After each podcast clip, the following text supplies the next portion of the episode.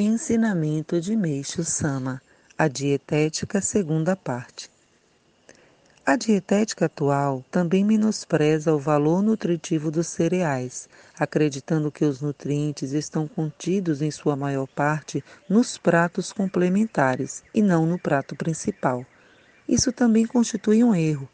Na verdade, o valor nutritivo dos cereais é o mais importante o dos pratos complementares é secundário. Pode-se dizer que eles servem para tornar mais apetitosos os cereais. O organismo do homem foi criado de modo a se adaptar ao meio ambiente.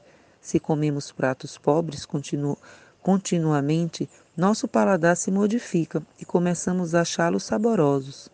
Entretanto, parece que pouca gente tem conhecimento disso. Caso a pessoa se acostume com belos pratos, passará a não mais se satisfazer exigindo iguarias cada vez melhores.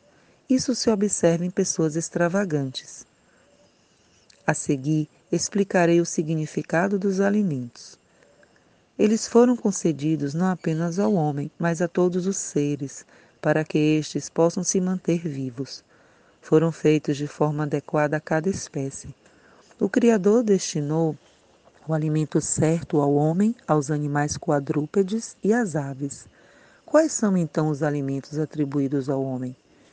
É fácil reconhecê-los, porque eles têm sabor e as pessoas têm paladar.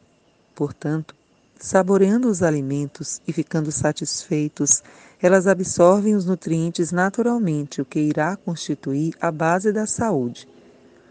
Deverão, pois, saber que tomar cápsulas de vitaminas, por exemplo, que não precisam ser mastigadas nem exigem o trabalho da função digestiva, não só representa um grave erro, como até faz mal.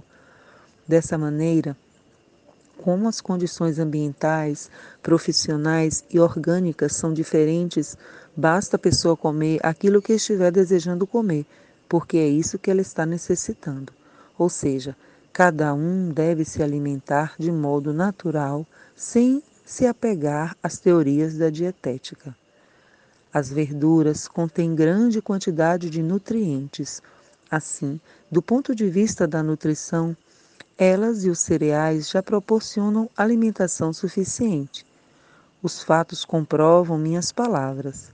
Os agricultores e os monges budistas que se alimentam principalmente de verduras gozam de saúde e longevidade, enquanto as pessoas da cidade, que se alimentam continuamente de carnes, peixes e aves, contraem doenças com facilidade e têm vida curta.